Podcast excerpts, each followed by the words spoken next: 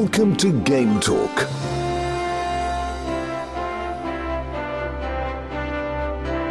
We talk games. Independent, authentic, and with passion. Here is your host, Joey.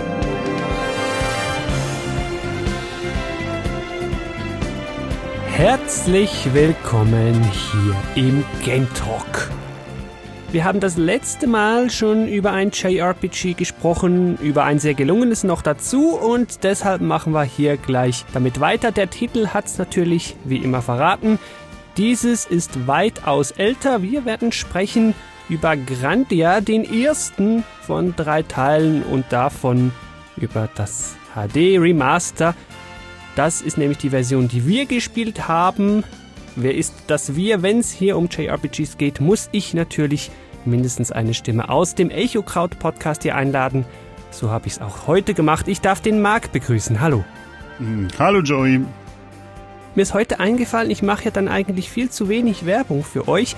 Ihr habt natürlich einen Podcast, den kann man finden unter www.xboxfanboy äh, echokraut-podcast.de. und da gibt's einen Podcast zu Xbox und zu japanischen Rollenspielen. Richtig. In letzter Zeit häufig zu Xbox, weil wir ins Microsoft-Lager gewechselt sind. Wer hören will, weshalb man von Sony zum Microsoft-Lager wechseln könnte, wollte, sollte, der hört einfach da rein. Wird natürlich wie immer alles verlinkt sein in den Show Notes zu dieser Episode. Ich sag sie gleich gametalk.fm slash grandia.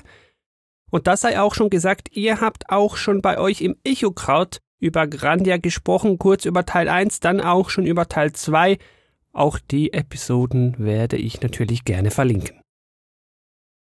Dann steigen wir, wie es sich immer so anbietet, doch gleich mal mit dem Release bzw. mit den Releases ein.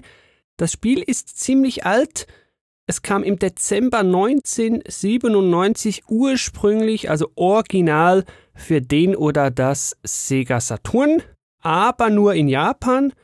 Wir mussten uns hier dann etwas gedulden. 99 bzw. 2000 kam das dann für die PlayStation 1 in Japan, dann aber auch in Nordamerika und eben auch bei uns in Europa. Ich weiß gar nicht, hast du das Original früher mal gespielt? Ich habe das Original vom ersten Grandia habe ich damals nie gespielt. Ich kannte den zweiten Teil auf der PlayStation 2 und fand den sehr gut und deswegen bin ich dann jetzt auch zum Vorgänger gekommen. Ich muss sagen, ich hatte das Spiel gar nicht auf dem Radar die japanische Version für Sega Saturn sowieso nicht, aber ich war damals auch nicht so das PlayStation-Kind. Ich war da noch mehr im N64-Lager. Entsprechend ist das an mir vorbeigezogen, aber heute gibt es ja dankenswerterweise ein HD-Remaster. Es gibt eine ganze Collection für die Switch oder die Spiele dann einzeln für Windows PC bei Steam. Das kam im Jahr 2019 und das ist auch die Version, die wir jetzt gespielt haben im Hinblick hier auf diese Episode. Auf der Collection ist aber nur Teil 1 und 2 drauf. Teil 3 ist da gar nicht dabei. Der ist auch noch unbekannter, glaube ich. Ah, okay.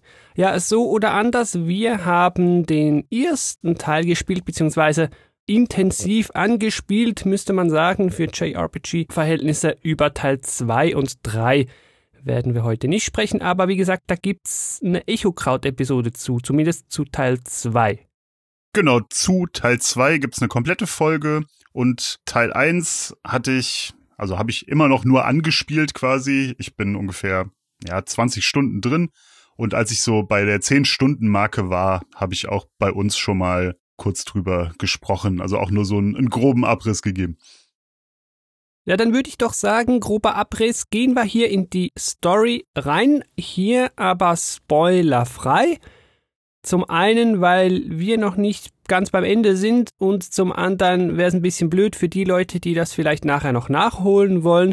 Den wollen wir natürlich noch nicht alles erzählen, was ihnen hier begegnen wird in Grandia. Aber Marc, ja, wie geht das denn hier los? Wer sind wir? Wer ist der große Böse? Welches ist die arme entflohene Prinzessin, die danach die Heilerin sein wird? welche Farben haben die Kristalle, die wir einsammeln müssen? Fast alles davon kommt in der Tat vor. Direkt zum Anfang kann man sagen, ich habe immer gedacht, wenn ich Fotos von dem Cover-Artwork oder Screenshots aus dem Spiel gesehen habe, ich war immer fest davon überzeugt, dass die Hauptfigur, die man steuert, weiblich ist. Ah ja?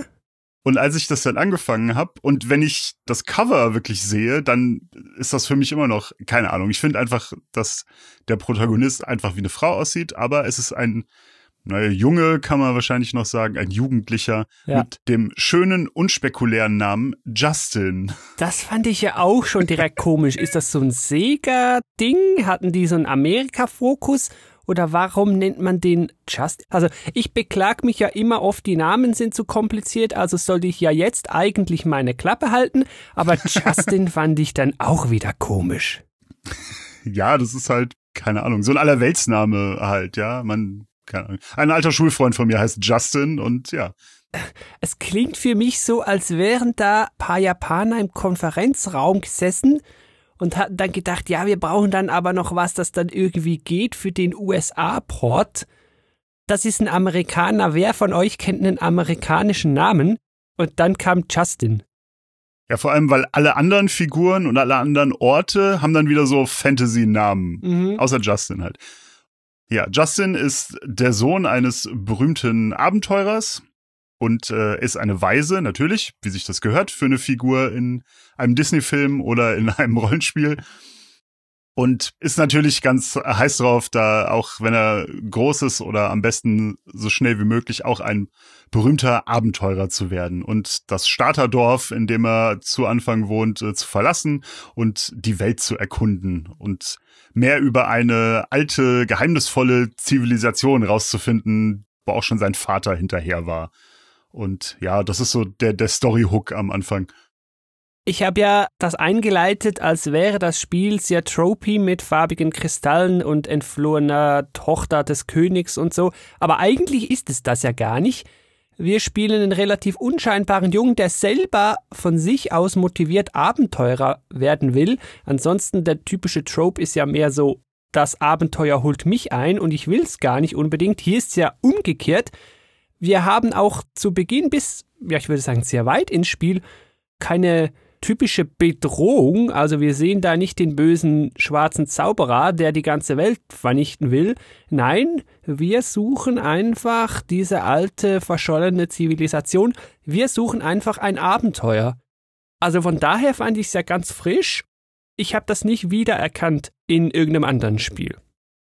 Ja, es wird schon, also direkt am Anfang, noch bevor man Justin steuert, hat man so eine Sequenz, wo die Bösen in Anführungsstrichen vorgestellt werden. Das scheint so ein Militär, irgendwie so ein General oder so ist das, glaube ich. Ich weiß schon gar nicht mehr, wie er heißt. Und da fällt auch direkt schon auf, dass es Sprachausgabe gibt, was ja jetzt in einem PlayStation 1 Schrägstrich Saturn Spiel zu der Zeit noch nicht alltäglich war. Ich glaube, da können wir sonst nachher in der Präsentation noch mal ein bisschen drauf rumreiten. ja. Vielleicht hier noch ein bisschen mehr zur Story. Wir müssen oder wollen relativ früh zu seiner Ausgrabungsstätte öffnen da eine verschlossene Tür, ja fast schon Geheimtür oder Tür, die man halt eben sonst nicht aufgebracht hat. Auch das Militär hat es irgendwie nicht geschafft. Wir haben es natürlich geschafft, ist ja klar, und begegnen dort einer übernatürlichen Dame. Und die sagt uns ja, hey, die Zivilisation, von der du gehört hast, die gibt es wirklich die hat für mich irgendwas so von Inkas, aber hier Fantasieversion davon. Ja, ich habe ein bisschen an äh, Illusion of Gaia gedacht, obwohl das ja wirklich an die Inkas angelegt ist, aber genau, es hat ein bisschen was davon. Ja. Und unser Ziel ist es ja dann wirklich dahin zu gehen, aber auch nicht irgendwie, um dann damit die Welt zu retten oder so. Nein, wir sind einfach der Abenteurer, der Abenteuer will und der hat das Gefühl, ja cool, dann gehe ich halt dahin. Ja, und dann kommt dann halt der Konflikt zwischen, wir wollen dahin, wir kreuzen uns mit dem Militär, das will, glaube ich, auch dahin. Ja, was wissen die? Da gibt's wahrscheinlich irgendwas und wahrscheinlich werden die das dann da ausnutzen wollen, um die Weltherrschaft an sich zu reißen oder irgend auf sowas wird's wahrscheinlich rauslaufen müssen. Aber ich find's interessant, wir haben hier einfach nur so eine klare, eigene, selbstgetriebene Motivation. Abenteuer. Fertig.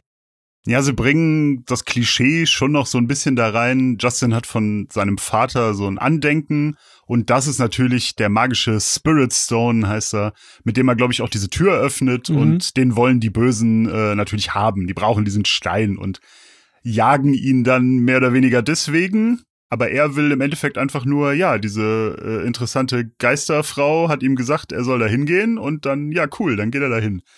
Ja, um das vielleicht hier schon kurz anzusprechen. Das mit dem Ja, geh mal dahin. Ich hatte ja teilweise das Gefühl, dass das Spiel hier und da ein bisschen gestreckt wird, genau mit solchen Dingen. Ah, übrigens, bevor wir hier zusammen reden, musst du noch das magische Wasser holen, das ist da auf dem Berg. Ha, neuer Dungeon eingebaut, der ist dann halt einmal Berg, da läufst du hoch, holst eine Flasche, läufst wieder runter. Oder ja, hier brauchst du irgend so einen Pass, irgend so ein Ticket, ja, geh mal zu dem, da, oh, noch einmal durch den Dungeon, gut, dann bekommst du das Item, dann geht's weiter. Und das fand ich jetzt aus heutiger Perspektive etwas unnötig, das hätte man knackiger machen können. Also ja, das ist so, weiß ich, was du meinst. Ich hat mich in dem Fall gar nicht so gestört, weil ich halt auch wieder denke, ja, aber das war halt damals irgendwie so und wenn das ein modernes Spiel wäre, dann gäbe es das natürlich nicht. Dafür wären dann aber fünf Questgeber im Dorf, die halt von dir irgendwelche Kleinigkeiten wollen, dass du ihnen irgendwelche, irgendwelches Gedöns besorgst oder sonst irgendwas. Das hat das Spiel natürlich nicht, sondern es, ja, manchmal schickt dich auf so Quests, die im Endeffekt einfach wirklich nur sind, geh mal dahin, bring mir was, komm wieder zurück und dann geht's weiter. Ich hätte dir das auch eben schon erzählen können, aber das wollte ich nicht, weil ich wollte, dass das Spiel eine halbe Stunde länger ist. Ja, aber ich finde, es nimmt jetzt nicht so überhand. Auch von anderen Spielen aus der Zeit ist man Schlimmeres gewöhnt und es hat halt einfach diese Dutzend sinnlosen Neben-Fetch-Quests, sowas gibt's halt gar nicht. Stimmt, wenn ich jetzt gerade so überlege, ich habe keine einzige Nebenquest gemacht. Es gibt auch keine, also zumindest bis zu dem Punkt, wo ich jetzt bin. Was mich ja selber überhaupt nicht stört, muss ich ja auch gleich anhängen wirklich nicht. Ist eigentlich ganz erfrischend, wenn man das über ein altes Spiel sagen kann, ja. dass das halt eben mal nicht da ist. Dann würde ich doch diese fehlenden Nebenquests mal kurz als Brücke heranziehen, um aufs Gameplay einzugehen.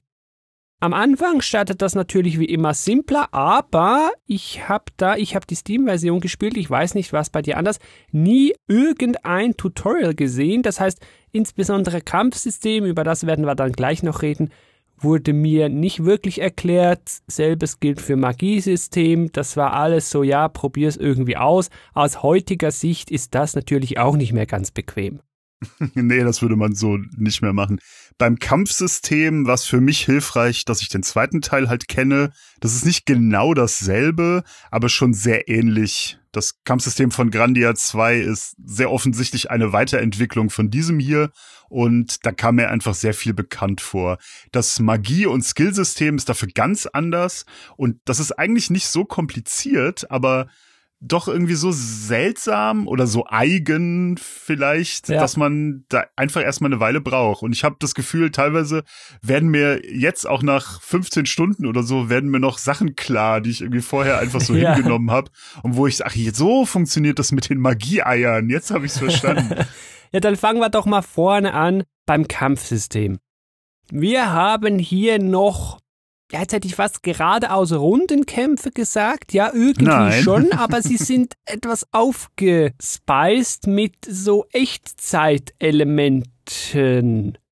Und man kann in der Runde, also in der Reihenfolge des Wer ist dran, auch sehr vieles verändern über halt die Moves, die man halt einsetzt. Also ich sag mal, es gibt Reihenfolge und Zeitstrahl, aber da drauf passiert sehr viel. Ja, genau. Das Kampfsystem ist im Endeffekt ganz ähnlich wie in Child of Light, falls das jemand kennt. Das äh, hat sich sehr offensichtlich bei beiden Grandia-Teilen bedient. Also du hast so einen typischen Kampfbildschirm. Du siehst die Gegner in den Dungeons und in den Gebieten rumlaufen und Stimmt, ja. Keine Zufallskämpfe, ja. Genau, wenn du auf sie triffst oder sie auf dich treffen, dann startet ein Kampf. Und dann hast du so einen klassischen Kampfbildschirm, wo die sich äh, die Figuren gegenüberstehen.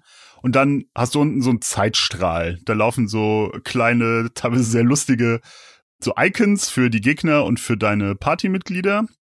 Und wenn die so einen bestimmten Punkt, der heißt Command, glaube ich, erreichen, dann hält der Kampf an.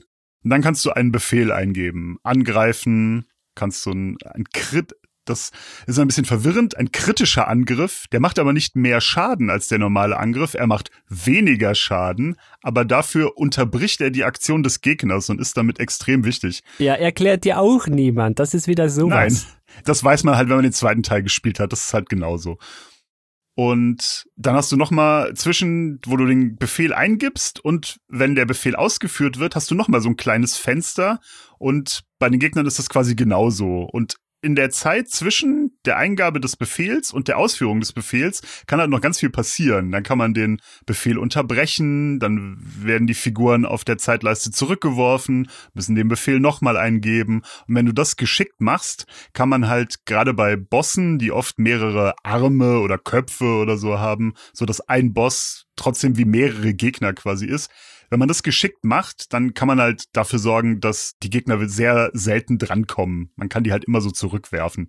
Oder man hat eben umgekehrt Pech, dass genau dann, wenn ich meinen tollen Zauber aufbaue, mich wieder irgendeiner mit einer Fähigkeit umhaut, dass ich zurückfliege ja, und dann mache ich halt unter Umständen den Zauber dann gar nicht. Dann muss ich wieder warten, bis ich mit der Figur auf dem Zeitstrahl wieder beim Command-Punkt bin und muss dann halt wieder die Fähigkeit auswählen und hoffen, dass ich sie dann machen kann. Also wir haben schon sowas wie, ja, Runden, ich sage eher Reihenfolgen, die dann halt aber um Echtzeitelemente ergänzt werden.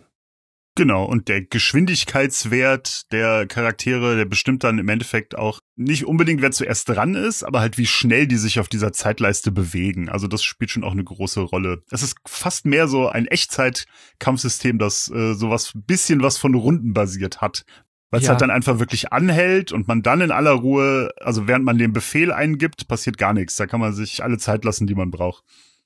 Aber wenn ich jetzt zum Beispiel mit meinem Justin hier sag draufhauen und dann den Gegner wähle und der halt Nahkämpfer ist und zum Gegner hinrennen muss, dann zählt das auch alles zur Zeit, die läuft. Also der Zeitstrahl läuft in der Zeit weiter, in der er zum Gegner hinrennen muss.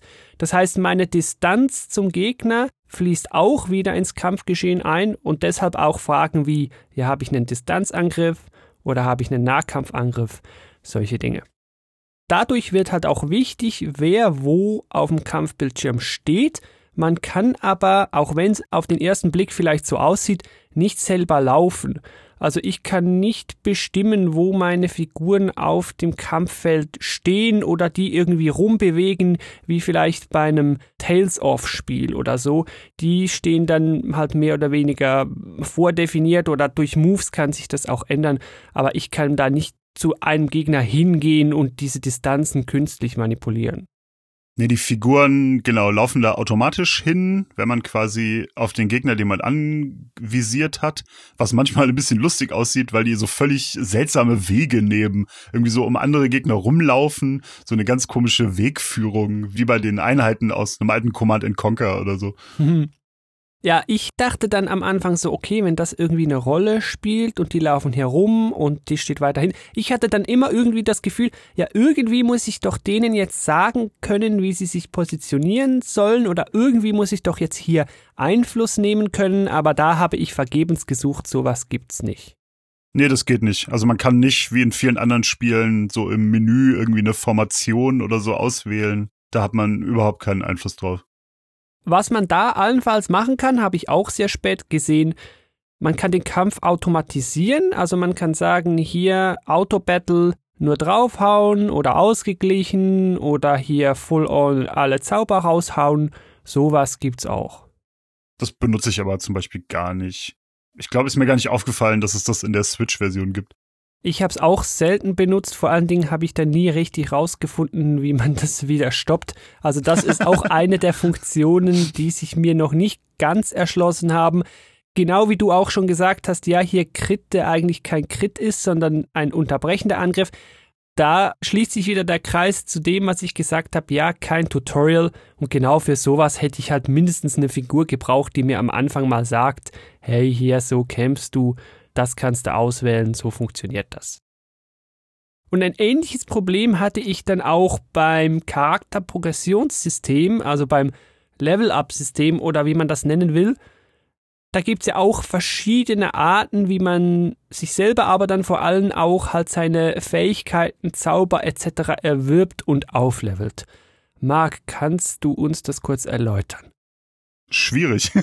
also ich kann es mal, ich kann es mal versuchen, sagen wir es so. Hier hatte ich leider keinen Heimvorteil, weil es hat nichts damit zu tun, wie das in Grandia 2 funktioniert. Das ist in Grandia 2 deutlich eleganter gelöst, meiner Meinung nach. Und hier ist es ein bisschen seltsam. Also die alleinige Progression der Charaktere ist ganz normal. Nach einem Kampf gibt's Erfahrungspunkte. Für so und so viel Erfahrungspunkte steigt man Level auf und dann wird man stärker. Dann bei Zaubern oder Fähigkeiten ist das aber anders. Also Fähigkeiten sind waffenabhängig. Jeder Charakter kann mindestens zwei oder zwei verschiedene Waffenarten anlegen. Bei Justin sind es drei, Entschuldigung. Ja. Justin hat Schwerter, so Knüppel und Äxte. Und für jede dieser Waffenarten gibt's verschiedene Fähigkeiten, die man dadurch freischaltet, dass man mit der Waffe kämpft. Da sammelt man Waffen-XP und dann erhält man neue Fähigkeiten, die man ebenfalls aufleveln kann, dadurch, dass man die Fähigkeiten benutzt. Und die Fähigkeiten haben eigene Punkte, die man braucht, um die Fähigkeiten zu benutzen, die nichts mit den Magiepunkten zu tun haben. Also es gibt quasi eigenes Fähigkeiten-Mana. Ja, genau. Einfach, heißt das Special Points? Ich weiß gar nicht, wofür SP steht, keine Ahnung. Skill Points vielleicht. Ja, vielleicht. Auch das erklärt das Spiel einem nicht. Und ich meine, es gibt doch auch kombinierte Kampffähigkeiten, aber jetzt bin ich mir nicht mehr so ganz sicher, weil bei Magie, da kommen wir dann gleich zu, gibt sowas. Also wenn du irgendwie Axt auf Stufe 2 hast und Schwert auf Stufe 3, dann bekommst du halt irgendwie Special Move sowas freigeschaltet.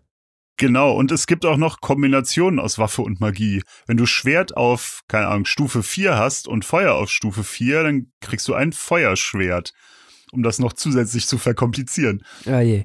Ja, damit sind wir ja mit einem Fuß auch direkt schon im Magiesystem. Das funktioniert ja ähnlich wie das Skillsystem, nennen wir es jetzt mal so. Es gibt verschiedene Magiearten. Das sind vorderhand die so typischen Fantasy-Elemente Feuer, Wasser, Erde, Wind. Die muss man sich, ich sage teilweise unlocken, indem man so mit Magie-Eiern so das Element kauft. Und danach levelt sich das sehr ähnlich auf wie eben beschrieben.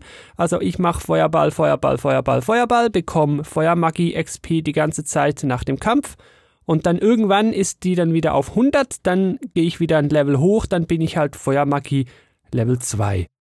Und so unlock ich dann halt auf Feuermagie Level irgendwas, unlock ich dann mal großen Feuerball, der halt größeren Flächenschaden macht.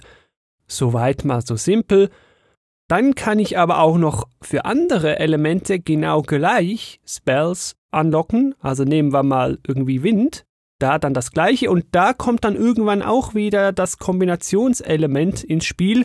Also ich weiß zum Beispiel, Wasser-Erde gibt das Kombinationselement Forest und wenn du das dann wiederum hochgelevelt hast, dann hast du halt bei Forest 5 oder so, hast du irgendwie so einen Combo-Buff-Spell oder sowas. Also das kann man wirklich sehr wild durcheinander kombinieren, was jetzt auch nicht mega übersichtlich ist, aber für diejenigen, die sich da reinfuchsen wollen, sicher sehr viel hergibt. Hat mich so ein bisschen an Quest 64 erinnert, da gibt es ja auch einen Game Talk zu. Und bei Golden Sun funktioniert es im Kern eigentlich auch ähnlich, da gibt es auch einen Game Talk zu. Man kann aber wenigstens im Menü für die Magie und die Fähigkeiten kann man quasi sehen, was noch nicht freigeschaltet ist. Da steht dann zum Beispiel bei den Schwertfähigkeiten steht dann Schwertlevel, keine Ahnung, irgendein Level, was man noch nicht hat, Schwertlevel 8 und dann stehen da unten drunter ganz viele Fragezeichen, dann weiß man, aha, wenn ich Schwert auf Level 8 bringe, wird vermutlich eine Fähigkeit freigeschaltet und bei den Zaubern ist es ähnlich. Was ich allerdings zusätzlich noch kompliziert finde, ist, dass nicht die Zauber sich aus einem Magiepunktepool speisen, oh. sondern die Zauber werden in drei Stufen unterteilt und jede Stufe hat quasi ihre eigenen Magiepunkte, weil ja. wäre ja auch zu einfach sonst. Äh, also das hätten sie einfacher machen können, indem halt einfach Skills, Magiestufe 1, Magiestufe 2, Magiestufe 3 alle eine Mana-Leiste haben, die dann halt eben größer ist und alles da draus zehrt. Weil eigene Mana für Stufe 2 Zauber und eigene Mana für Skills so, oh nee, come on. Ja, es ist einfach total überkompliziert und ja. Also eigene äh, Skillpunkte für Fähigkeiten und Magiepunkte für Zauber, das lasse ich mir gerne noch gefallen. Da muss man sich da nicht äh, einschränken, was man benutzt. Aber die Stufe zwei und drei Zauber, die benutze ich nach Möglichkeit gar nicht, weil ich mir die Punkte das sind dann natürlich auch viel weniger als die Stufe 1 Magie, äh, Mana-Punkte. Die ja. spart man sich dann klassischerweise lieber für einen Boss auf. Und dann benutzt man die ganze Zeit nur die Stufe 1 Zauber, die aber an dem Punkt, wo ich bin, auch schon gar nicht mehr so effektiv sind. Deswegen, mhm. ach, das ist einfach unnötig kompliziert. Ja, ist das bei den Zaubern auch so, dass man sieht, wer wie wo was noch erlernen konnte? Weil ich musste mich da der Kraft des Internets bemühen, um da zu sehen, na gut, bei wem gehe ich jetzt hier vielleicht mehr auf Wasser, bei wem gehe ich hier vielleicht mehr auf Wind oder so. Weil ich habe auch gemerkt, es gibt dann gewisse Zauber und Kombinations-Unlock-Zauber, die dann nur jeweils ein Charakter irgendwie lernen kann. Ja, wer da was lernen kann, das habe ich jetzt nicht nachgeguckt, aber es gibt, soweit ich weiß, keine andere Möglichkeit, das irgendwie rauszufinden. Ich habe das dann einfach quasi ausprobiert, wenn ich ein Mana-Ei gefunden habe, wem kann ich das geben? Okay, dann gebe ich das der Person halt mal. Und wenn ich dann schon so wusste, okay, Wasser, das sind eher so Heilzauber, das gebe ich jetzt mal Justin nicht, weil ich will, dass jemand anders heilt und Justin soll angreifen. Und so habe ich das dann verteilt. Aber das ist auch erstmal nicht offensichtlich in diesem Spiel. Weil ich habe dann gesehen, ja, hier gibt's zum Beispiel eine Figur, die viel die krasseren Heilzauber kann, wenn man da auf Erde und auf Wasser, also sprich auf Forest geht, die dann aber nur die Figur erlernt und das hätte ich halt so wahrscheinlich nicht rausgefunden. Und das wäre ja dann eigentlich auch schade, wenn man zuerst irgendwo im Internet die Liste anschauen muss, um das dann irgendwie zu durchblicken. Ja. Hm. Das sind dann wirklich offensichtlich so Sachen, da haben sie dann draus gelernt und im zweiten Teil ist das alles nicht so. ist das auch richtig? Weil das hat mich auch verwirrt, dass man diese Eier, mit denen ja man so ein Element kaufen kann, Magieelement, einer Person der Party nicht mehrfach geben kann, sondern du kannst einfach mit einem Ei bei, sagen wir jetzt mal Justin, Feuer anlocken und dann hat der Feuer und dann musst du nicht quasi mit den Eiern Feuer hochboosten, sondern dann hat der einfach Feuer anlockt. Das würde dann aber eigentlich heißen, dass es einfach nur vier Eier pro Charakter maximal gibt und dann hätte der jedes Element anlockt. Auch das kann ich hier in der Tat nicht sagen, weil so viele Eier habe ich nicht gefunden. Aber ich habe das so verstanden, ja. Ja, ich glaube, das ist wirklich so. Das ist jetzt auch so meine Theorie jetzt nach ein bisschen rumpröbeln. Wenn's übrigens wer da draußen gerade so weiß und dacht, ah, hier, ihr Idioten, ich erkläre euch jetzt, wie das wirklich ist, schau mal rein, gametalk.fm slash grandia oder schau in deiner Podcast-App unten, gibt's auch einen Link zu Kommentaren, da kannst du direkt kommentieren oder natürlich at gametalkfm auf Twitter oder per Mail redaktion at gametalk.fm und so weiter. Also es gibt diverse Wege, wie du uns hier erreichen kannst und uns belehren kannst. Bevor wir jetzt aber hier rausgehen aus dem wahrscheinlich etwas zu komplexen Magiesystem, damit ist ja noch nicht ganz fertig. Und zwar haben ja diese Magie-Level auch noch Einfluss auf die Statuswerte des jeweiligen Charakters. Sonst kann man die ja nicht beeinflussen. Level geht hoch, Statuswerte gehen irgendwie hoch. Aber jetzt ist es auch so, wenn du irgendwie Wasser hochlevelst, glaube ich, hat der Charakter dann mehr HP oder so. Also da kannst du so auch nochmal Einfluss nehmen. Und Feuer gibt einen Stärkebonus, glaube ich. Das ist noch relativ äh, offensichtlich, das kann man sich noch ganz gut herleiten. Aber das kriegt man dann halt auch einfach nur so mit. Wenn das hochgeht, dann steht da so eine ganz kurz, so eine ganz kleine Nachricht, dass äh, die Stärke oder die Magie oder sowas äh, gesteigert wurde und dann ist das auch schon wieder weg. Ja, so viel würde ich mal sagen zur Charakterprogression. Daran angelehnt wäre noch so das Ausrüsten. Wir haben schon gesagt, es gibt verschiedene Waffen.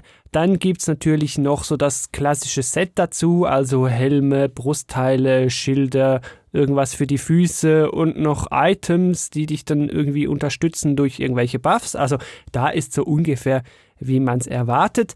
Aber du, Marc, bist nicht so ganz happy mit dem Menüsystem, das da drumherum geklebt ist. Das ist leicht untertrieben. Also ich, ich mag das Spiel wirklich sehr gerne, aber Neben dem Magiesystem finde ich das gesamte Item-Management innerhalb und außerhalb der Shops finde ich fürchterlich. Das ist mir ein Graus und ich habe sowas irgendwie auch noch nie gesehen und habe auch keine Ahnung, wie ein Mensch oder mehrere Menschen auf die Idee kommen, sowas zu designen. Es fängt schon dabei an, dass wenn man einen Shop, einen Laden betritt, dann sind da so verschiedene blinkende Symbole, es sind irgendwie so Regenbogen regenbogenfarbene Kristalle oder so. Und da ist ein Schwert zum Beispiel drin für Waffen, ein Schild, glaube ich, für Rüstungen und noch irgendwas für, für Items und für Magie gibt's glaube ich, auch nochmal ein eigenes. Und das sind Symbole, die sind da in dem Shop drin. Und man muss die ansprechen quasi mit Justin, um die entsprechenden Gegenstände kaufen zu können. Das heißt, man kann nicht einfach mit dem Ladenbesitzer sprechen und hat dann eine Liste, am besten noch, wo man mit den Schultertasten verschiedene Kategorien auswählen kann, wie, wie Waffen oder Rüstung oder so. Nein, nein, das wäre praktisch und logisch. Nein, man muss quasi, wenn man diesen Regenbogenkristall mit dem Schwert anspricht, dann kann man da Waffen kaufen und auch nur Waffen. Und wenn du fertig bist mit Waffen kaufen, willst Rüstungen kaufen, dann gehst du raus aus dem Waffenkaufmenü, gehst einen Schritt nach rechts zu dem Kristall mit den Rüstungen, dann sprichst du den an und da kannst du dann Rüstungen kaufen. so, und wenn du dann noch Gegenstände kaufen willst, dann gehst du aus dem Menü raus, gehst einen Schritt nach rechts zu dem Gegenstandskristall und so weiter und so fort. Und wenn du Sachen verkaufen willst, das hat auch ein eigenes Menü, dann musst du mit dem Ladenbesitzer sprechen, aber auch nur dann. Und das ist schlimm, wirklich. Das ja. dauert vor man kann sich vorstellen, das dauert einfach viel zu lange. Dass man nur bei dem verkaufen kann, finde ich ja auch komisch. Das ist alles seltsam. Der einzige Vorteil ist, da ist es sehr fortschrittlich. Man kann direkt die gekauften Sachen dann auch dem entsprechenden Charakter ausrüsten. Das mhm. ist was, was heutzutage viele Spiele noch nicht machen. Aber ansonsten finde ich das ganz schlimm was du hast. Und das ist ja wirklich so das Maximal-Komfort-Feature. Ich habe gesehen, da gibt es noch eine Option, die heißt Trade. Und hm. da kannst du den neuen Gegenstand quasi gegen den alten tauschen und zahlst die Differenz. Das ist also quasi faktisch kaufen, ausrüsten und altes verkaufen, was ja wunderbar ist und heute noch viel zu wenige Spiele machen. Das stimmt, das ist wirklich gut. Aber ja, das wiegt den ganzen Rest irgendwie nicht so wirklich auf. Das macht vor allen Dingen Sinn, dass man das gleichzeitig kaufen und verkaufen kann, weil jeder Charakter hat ein eigenes Inventar und das Inventar ist begrenzt auf zwölf Gegenstände. Und deine Ausrüstung zählt aber mit. Ah. Das Schwert und die Rüstung, die du trägst, ist ein Teil davon. Ja. Und das heißt, es kann auch sein, du bist im Laden, siehst das schöne neue Schwert, das du haben willst und willst es kaufen, aber Justin kann es nicht ausrüsten, weil es ist kein Platz im Inventar. Und die Items stacken nicht. Also hast Nein. du zwei Heiltrank, dann braucht es zwei Slots. Das ist schlimm. Das kann dir auch, das kann dir nach den Kämpfen in den Dungeons passieren. Hups, Inventar voll. Dann öffnet sich so ein Menü, wo du den Gegenstand entweder wegwerfen kannst oder was aus deinem Inventar wegwerfen kannst, damit mhm. du den neuen Gegenstand mitnehmen kannst. Und ach, das macht mich wahnsinnig, wirklich. Ich hasse es. Ganz toll. Du kannst den Gegenstand dann da nicht liegen lassen und sagen, ich komme vielleicht später, sondern du musst dich da entscheiden. Das heißt, an dem Punkt, wo du halt irgend so ein Kraut anwählst, weil du da irgendwas ernten willst und dann merkst, oh, mein Inventar ist voll, kommst du nicht drum rum, dich von irgendwas zu trennen, was dann gelöscht wird. Also entweder gehst du quasi raus und dann discardest du das Ding, das du aufnehmen wolltest, dann ist halt das Kraut einfach nicht mehr da, das ist dann gelöscht, Chance vertan, oder du wirst was raus. Also das heißt, wenn dein Inventar voll ist, darfst du eigentlich gar keine Items mehr anwählen, weil du dann löschen musst bevor du in ein neues Gebiet, in einen Dungeon oder irgendwas gehst, musst du eigentlich sicherstellen, dass du bei allen Figuren Platz im Inventar hast. Ja. Wenn du das vergisst, dann hast du ein Problem. Und die Inventare sind selbstverständlich getrennt. Also Natürlich. du kannst mit jedem dann auch im Kampf zum Beispiel nur die Heilpotion wählen, die er gerade selber dabei hat und natürlich nicht die, die der andere Charakter hat. Da ist natürlich klar. Ja, je länger ich darüber rede, desto schlimmer finde ich es.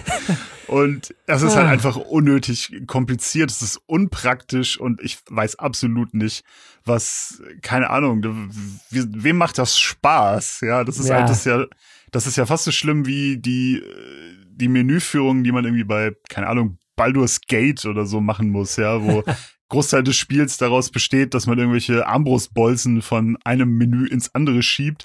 Und ich finde das, finde das ganz, ganz schlimm. Und ja. bis ich das erstmal verstanden habe, ich, das weiß man ja alles nicht. Und genau. als mir das das erste Mal passiert ist, so, warum kann ich denn diesen Gegenstand nicht mitnehmen? Wie mein Inventar ist voll. Was soll das denn heißen? Das ist schon ein ganz schöner Kulturschock. Ja, vor allen Dingen aus heutiger Perspektive halt. Da haben sie dann auch mit dem Remaster natürlich nichts angefasst. Das ist wahrscheinlich noch unverändert. Sonst wäre das etwas das vom ersten gewesen, was man da angepasst hätte. Ja, sicherlich. Ja, bevor wir dann vielleicht zu etwas schöneren Dingen kommen, das Spiel an sich ist ja eigentlich besser, toller, schöner, als das jetzt vielleicht gerade geklungen hat. Willst du uns vielleicht noch schnell sagen, wie gut dir der Kompass gefallen hat? Weil das ist ja auch so ein Element des Gameplays, das ich nur so halb durchschaue durchschauen tue ich den. Der ist halt einfach nur fürchterlich. Das ist. Ja, aber du also, weißt ja, äh, äh, um vielleicht so anzufangen, du hast einen Kompass. Was ein Kompass ist, weiß wahrscheinlich jeder. Der kann aber zwei verschiedene Dinge anzeigen.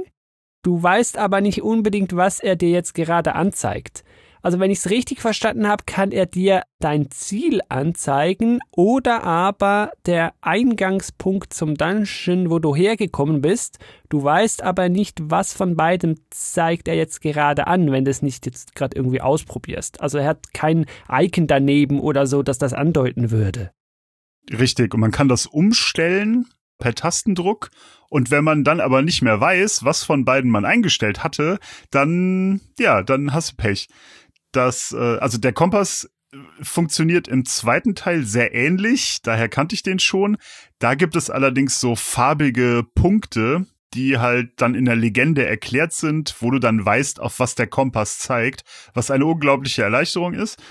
Toll ist das trotzdem nicht, aber hier ist es so, genau, er zeigt entweder auf dein Ziel, wo halt die Story quasi weitergeht, oder er zeigt dahin, wo du hergekommen bist. Ja, eben das ist so ein Pfeil quasi und der kann sich drehen in sich, so rotieren wie so ein äh, wie so ein Mühlrad oder so und er rotiert schneller, je näher du deinem Ziel kommst. Ja, was natürlich super nicht hilfreich ist. Nein, gar nicht.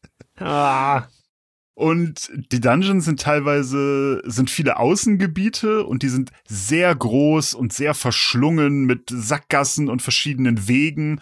Und da ist natürlich ein Kompass, der einfach Luftlinie auf deinen Zielpunkt zeigt, ein natürlich einfach denkbar schlecht, weil du einfach ständig in eine Sackgasse läufst, weil du nur die ungefähre Richtung halt weißt, wo du hin musst und äh, das ist super blöd. Ja. Und eine eigentliche Map gibt's ja auch nicht wirklich. Naja gut, so eine Minimap, das ist natürlich dem Alter geschuldet, dass es das noch nicht gibt, aber ich weiß auch nicht, was sie hätten machen sollen. Irgendwas, was nicht dieser blöde Kompass ist. Ja. Also ich verlau ich verlaufe mich ständig in den Leveln und muss da ewig äh, drin rumlaufen und manchmal schicken sie dich auch noch zurück in Gebiete und dann haben die Dungeons später dann auch mehrere, mindestens mal drei bis vier Bildschirme und dann, ach, das ist furchtbar. Ja, um jetzt vielleicht von den ja doch nicht zu ignorierenden Kritikpunkten aber mal wegzukommen. Das Spiel hat ja auch, um noch im Gameplay zu bleiben, da ein paar schöne Seiten. Es gibt natürlich Dialoge zwischen den Figuren, eben teilweise vertont, das haben wir schon angesprochen, und die fand ich doch auch regelmäßig süß. Das fandest du auch so, Marc, wenn ich dich recht verstanden habe. Die Sprachausgabe ist, ja, so ein bisschen wie, ist nicht ganz so schlimm wie im ersten Resident Evil, aber sie ist so ein bisschen, die Sprecher sind so, naja, so Hit and Miss. Also ja, okay. manche sind sehr enthusiastisch äh, dabei und machen das gut und andere sind halt irgendwelche Leute, die in die Kabine gezerrt worden sind und mal hier schnell ein paar, ein paar Sätze äh, einzusprechen. Das merkt man schon recht deutlich, aber es ist trotzdem war damals sicherlich beeindruckend. Und wenn man den zeitlichen Kontext bedenkt, ist es das heute irgendwie auch noch. Es klingt also die, äh, die Stimmen klingen auch ganz gut. Ja. Und das wird aber nur sehr spärlich eingesetzt. Also nur so ganz wichtige, so Charaktermomente, die sind da mit Sprachausgabe unterlegt. Wenn ich aber auch sagen muss, die Antwortmöglichkeiten, die man teilweise wählen darf oder soll, bleiben eigentlich immer ohne Auswirkungen. Ja, vielleicht bringt es so ein bisschen Immersion, aber darf man jetzt auch nicht bei einem Spiel von 97 wohl erwarten, dass das irgendwelche großen Auswirkungen hat, was man da sagt. Nee, das ist ja auch klassisch. Man kann natürlich den Lauf der Geschichte nicht verändern. Es kommt schon zu anderen Dialogen teilweise und dann hat der Dialogbaum noch mal so zwei, drei äh, Sätze, nimmt eine andere Richtung, bis er dann natürlich wieder an den Punkt kommt, wo es dann halt weitergehen muss wir reden natürlich noch weiter drüber, aber ich kann für mich eigentlich schon abkürzen, alles andere an diesem Spiel gefällt mir gut. Das war, also ich habe mich mit den Kritikpunkten habe ich mich fast so ein bisschen äh, leer geredet, ausgekotzt jetzt. Ja. Und die meisten anderen Sachen finde ich wirklich sehr charmant und gefallen mir total gut. Was ich noch ja eher komisch fand oder unerwartet, das ist eben auch dieser modernen Perspektive geschuldet Story-relevante Dialoge sind dann meistens nicht so nach einmal anklicken und dann reden fertig. Also es kann dir passieren, dass es heißt, ja, hier geh zum Bürgermeister, sprich mit dem, dann gehst du dahin, sprichst mit dem, Dialog ist fertig, läufst davon und es ist einfach nichts passiert. Und dann merkst du, aha, musst du da zu dem zurückgehen, den nochmal ansprechen und dann redet der weiter. Heute, wenn du in einem Spiel einen NPC ansprichst, dann redet der halt durch und wenn der Dialogscreen weg ist, dann ist fertig, dann passiert was. Das ist da noch nicht so, da musst du regelmäßig die story-relevanten Charaktere mehrfach hintereinander ansprechen, bis sie dann das gesagt haben, was das nächste Story-Event triggert. Das ist natürlich noch so eine Sache, die dem Alter des Spiels halt zugrunde legt. Das war damals halt noch so. Da hat man das, glaube ich, auch, wenn man das zu der Zeit gespielt hat, hat man das doch einfach gemacht, weil das hat man so quasi erwartet. Das habe ich offenbar schon zu stark verlernt dann, ja. Ja, nee, ich, mir ist das auch ein paar Mal passiert. Und dann dachte ich mir, ach so, klar, ich muss einfach so lange mit dem reden, bis es weitergeht. Ähm, wenn wir bei den Dialogen sind, was auch eine Sache ist, die ich aus dem zweiten Teil schon kannte, die mir hier auch sehr gut gefällt.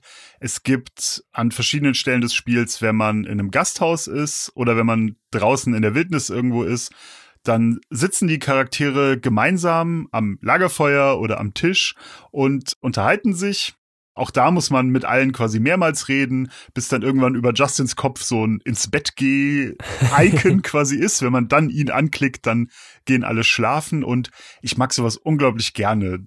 Egal in was für einem Spiel. Wenn die Figuren am Lagerfeuer oder sonst irgendwo zusammensitzen und sich halt einfach, ja, unterhalten, wie das halt passieren würde, wenn so eine unterschiedliche Helden, Abenteurer, was auch immer Gruppe gemeinsam auf eine Reise geht und was, was machen die, wenn die abends zusammensitzen und dann, die unterhalten sich halt einfach ein bisschen, machen Smalltalk und man erfährt halt was über die Charaktere und das wirkt nicht so nicht so forst halt quasi wie so ein Dialog wo so und jetzt äh, bringen wir hier die Backstory unter ja. sondern es wirkt sehr natürlich finde ich dass die sich dann da so äh, unterhalten während sie zusammen essen.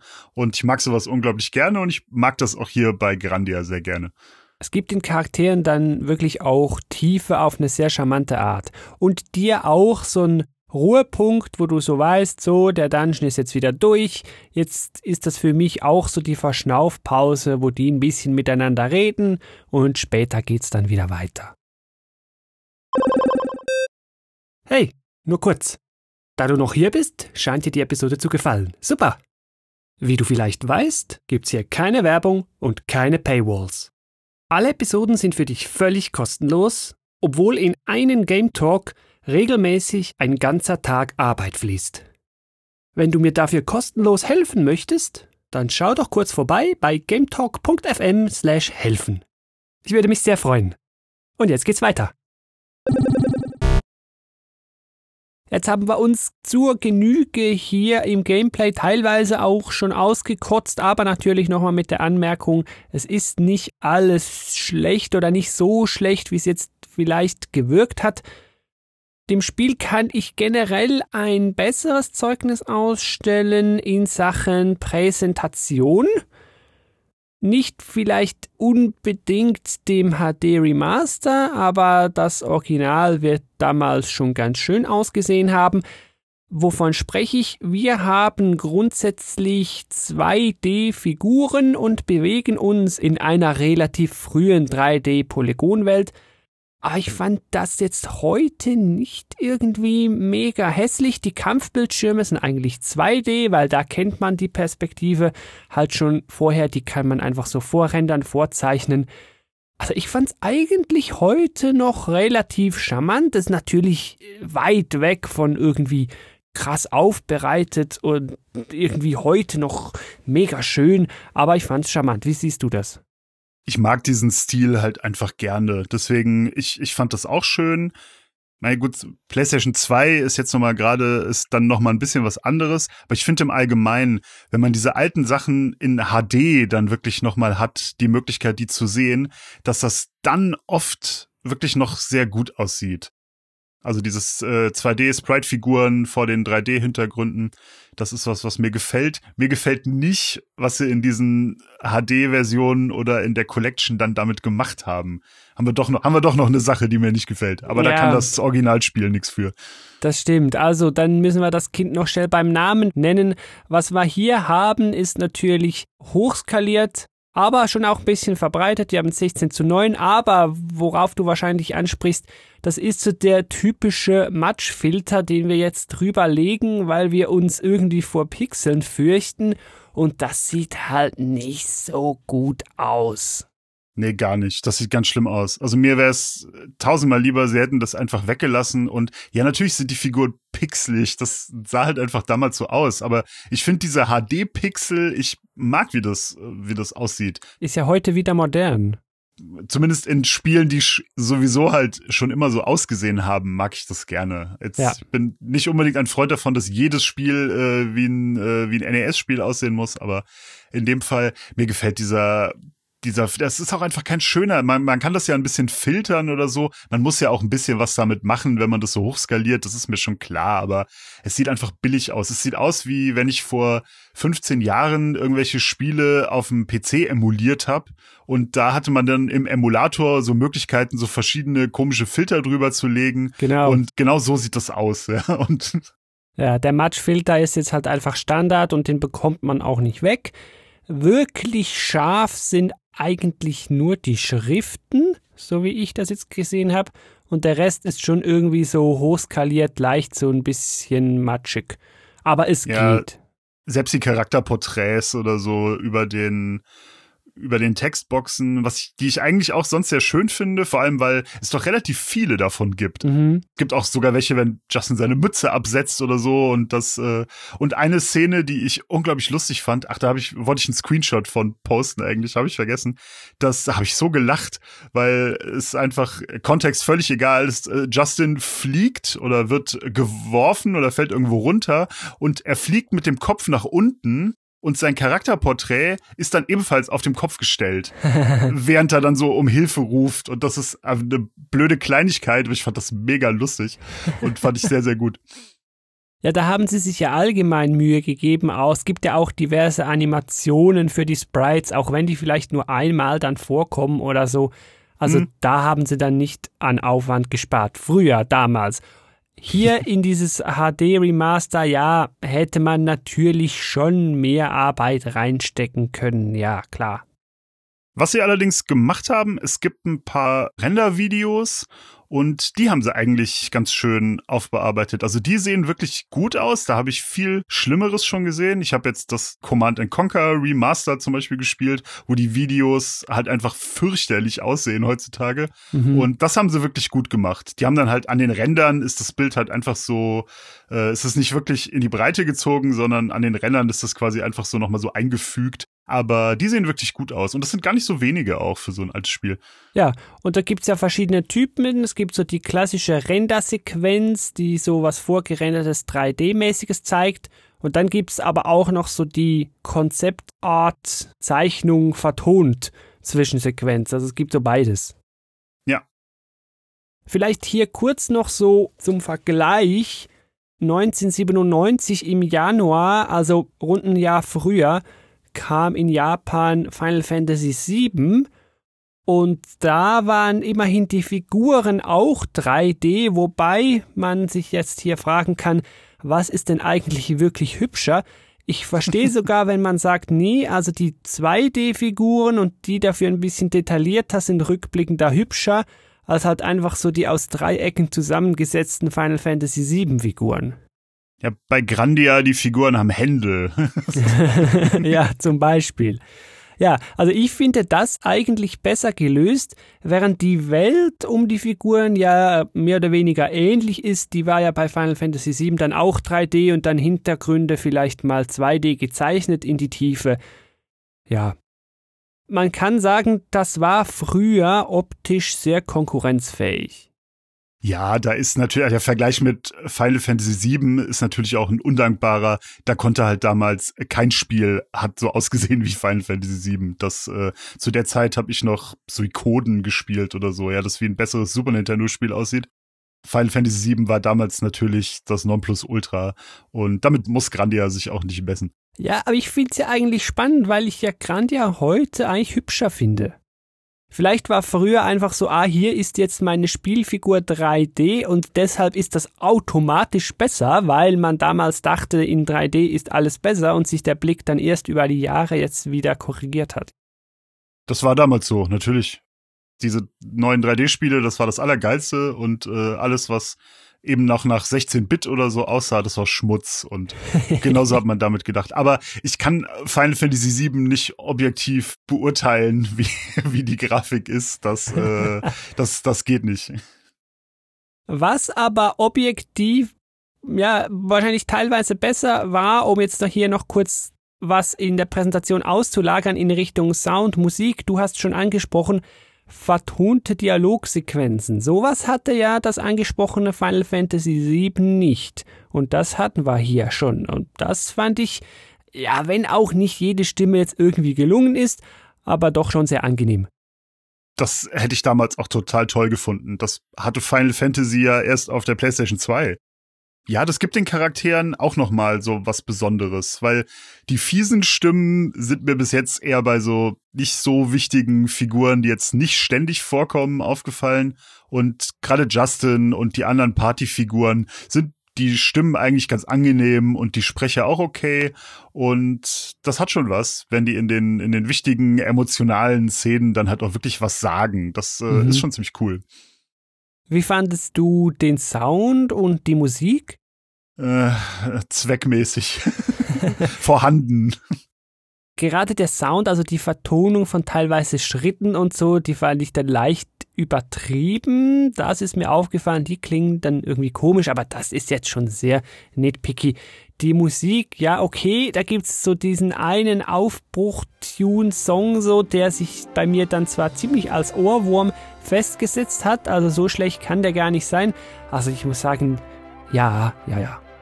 Nee, wirklich schlecht ist da nichts, aber bei der Musik, ich könnte jetzt nichts davon irgendwie anstimmen oder wiedererkennen. Das ist halt alles so, das läuft so im Hintergrund. Und ja, die Geräusche sind oft sehr komisch gewählt. Ich weiß, was du meinst mit den Schritten. Die klingen alle so, als würden die über nassen Untergrund laufen, auch wenn der Untergrund nicht nass ist. Ja, und sind mega laut. Aber ja, das ist natürlich alles so meckern auf hohem Niveau stammt ja. ja. halt eben aus dem Jahr 97 und wie gesagt, viel haben sie da nicht angefasst. Entsprechend klingt es auch heute noch ähnlich. Hier, und weiß ich nicht, wie das in der Steam-Version ist. In der Switch-Version kann man zwischen der japanischen und der englischen Tonspur wechseln. Das geht bei Steam auch, ja. Ich habe da immer Englisch drin gehabt, weil ich halt eben kein Japanisch verstehe. Aber wer da Purist ist, der hat die Option ja auch bei Steam. Genau, ich probiere das einfach gerne mal aus und ich spiele das prinzipiell schon ganz gerne auf Japanisch, wenn es geht, weil lesen tue ich ja sowieso. Und dann ist die Frage, wie viel die Charaktere in den Kämpfen sagen, ohne dass es Untertitel gibt. Und wenn das zu viel ist und ich das Gefühl habe, da geht mir irgendwas verloren, dann äh, stelle ich auf Englisch um, was ich hier dann irgendwann auch gemacht habe. Aber ich erwähne das eigentlich immer gerne, weil ich immer cool finde, wenn das geht. Ja, sie sagen ja auch vertont das eine oder andere sogar im Kampf. Das ist ja wirklich ganz hübsch. Ja, die Namen der, entweder die Namen, nee, gar nicht die Namen der Fähigkeiten. Die haben für jede Fähigkeit so einen bestimmten Spruch dann einfach, äh, ja. der sich teilweise auch ändert, wenn die Fähigkeiten stärker werden, was auch wieder cool ist. Ja, also sowas wie hier, ich zauber jetzt Feuerball, dann sagt die halt, ja, hier brennen oder sowas. Lass, lass uns sie verbrennen. ja. Jetzt haben wir das recht ganzheitlich angesprochen, dann gehen wir doch hier mal langsam raus Richtung Fazit und hier soll die Frage beantwortet werden, wem bitteschön empfehlen wir das heute noch? Wer sollte das heute mal spielen? Wem könnte das heute gefallen? Hm, das ist eine gute Frage. Es ist ja oft so, dass bei so alten Spielen in Anführungsstrichen dann wirklich, ja, das so ist, ja, das war damals cool und wer das damals gespielt hat, der kann natürlich das auch heute noch spielen, weil man dann ist man nostalgisch und denkt, ach, war das schön damals. Aber wer halt diese Nostalgiebrille halt nicht hat, der kann sich das heutzutage dann nicht mehr geben.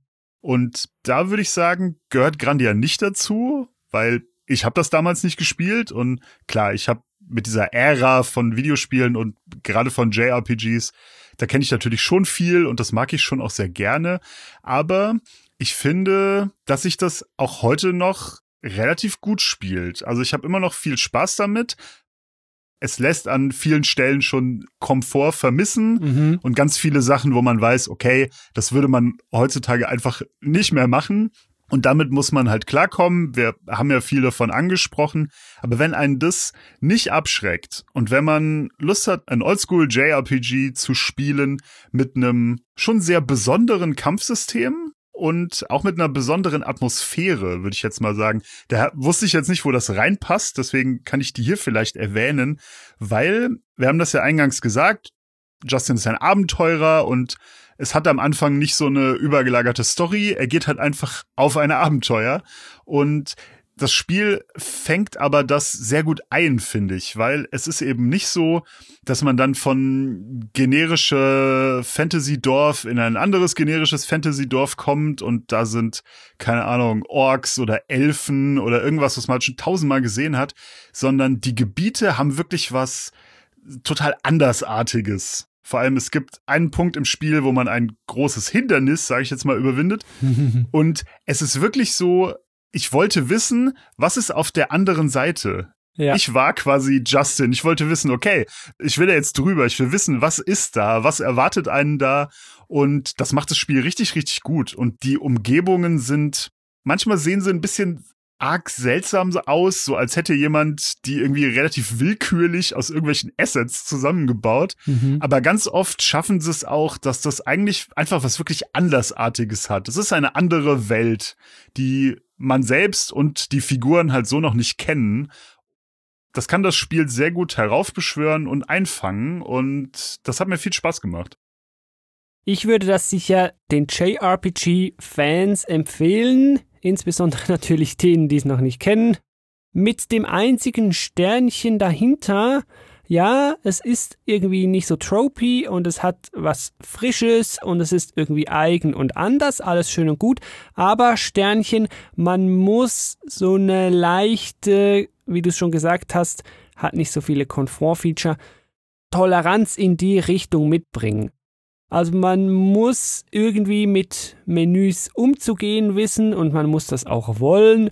Und man muss sich auch darauf einlassen können, dass einem halt nicht alle Funktionen schön sauber erklärt werden oder dann dazu vielleicht auch mal aus dem Wiki kurz den Artikel aufmachen, der dir dann erklärt, wie jetzt hier die Magieelemente sich stacken und so. Und danach geht das dann auch. Das ist ja heute viel einfacher als früher. Heute hast du ja das in 30 Sekunden gegoogelt und dann ist ja gut. Früher hattest du ja ein Problem mit sowas. Wenn es nicht im Handbuch stand. Ja, das stimmt. Aber es ist halt einfach, es ist nicht so ein Spiel, wo, was jetzt gar nicht mal heißen soll, dass so Spiele schlecht sind, aber wo ich mir halt, keine Ahnung, wo ich den Ton ausmache und dann mache ich mir einen Podcast an und dann laufe ich einfach rum und dann grind ich eine Stunde und dann drücke ich die Story weg, weil ist ja, ja, bla bla bla, der Böse und ja, ja, ja, lass mhm. mich in Ruhe. Äh, und so ist es halt irgendwie nicht. Es nee. ist halt wirklich, mich interessiert auch, also ich habe das jetzt eine ganze Weile äh, pausiert gehabt weil ich andere Sachen, nicht nur auf der Switch, aber auch dann halt am Spielen war und dann als der Aufnahmetermin hier da näher kam, habe ich es mal wieder in die Hand genommen, dachte mir, ah, jetzt spielst du noch mal ein paar Stunden rein. Ich wollte die 20 Stunden so wirklich noch voll machen, das hatte ich mir so als Ziel gesetzt. Und jetzt, wo ich das wieder so für zwei, drei Stunden gespielt habe in den letzten Tagen, jetzt habe ich eigentlich auch schon, ich will wirklich wissen, wie es weitergeht. Geht mir auch so. Ich hatte da wirklich auch Bock, mich jetzt doch noch mehr dran zu setzen, nachdem der Funke am Anfang nicht so übergesprungen ist, aber jetzt hat man sich mal so an die Unannehmlichkeiten gewöhnt und kann die jetzt mal irgendwie vergessen, will ich jetzt doch schon irgendwie wissen, wie es weitergeht, ja.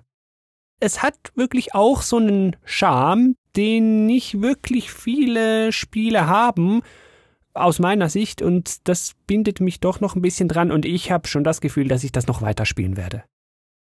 Weil es ist im Endeffekt dann nämlich schon doch mehr dahinter. Also wir haben jetzt extrem wenig über die Story geredet. Nicht, weil man jetzt da viel spoilern könnte, aber Mm, ja, es ist, wie du meintest, so die ersten Stunden hat man das Gefühl, es gibt erstmal gar keinen so Konflikt, der so über all dem steht. Mhm. Den gibt es natürlich schon, der kommt dann später noch. Und im Allgemeinen steckt da viel mehr dahinter, als man am Anfang denkt. Hinter den Figuren an sich, hinter den Bösen, die dann auch noch kommen. Da ist noch ziemlich viel im Hintergrund, was man auch so langsam einfach aufdeckt. Und das macht das Spiel sehr gut. Ja, dann mit sehr gut würde ich sagen, machen wir doch den Deckel hier drauf auf diesen Game Talk. Das ist doch ein sehr schönes Schlusswort. Gut fände ich's auch, wenn du da draußen beim nächsten Game Talk wieder reinhörst. Guck mal rein, gametalk.fm slash Abo, da findest du einen hübschen Abo-Button. Damit bekommst du dann jede Episode kostenlos auf dein Gerät. Reinhören sollst du natürlich auch beim Echokraut Podcast. Da dürfen auch Sony-Jünger noch zuhören. noch. zu finden unter echokraut-podcast.de und da darf man natürlich auch sehr gerne ein Abo dalassen, wenn man sich für JRPGs interessiert. Marc, ich danke dir vielmals, dass du dir die Zeit genommen hast, hier mit mir im Game Talk über Grandia zu plaudern. Ich bedanke mich, es hat viel Spaß gemacht. Und damit wünsche ich dir da draußen bis zum nächsten Game Talk wie immer viel Spaß beim Spielen, vielleicht ja sogar mit Grandia. Tschüss. Tschüss.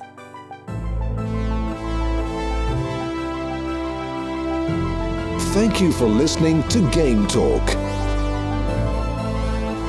For further information, please visit Game Talk FM.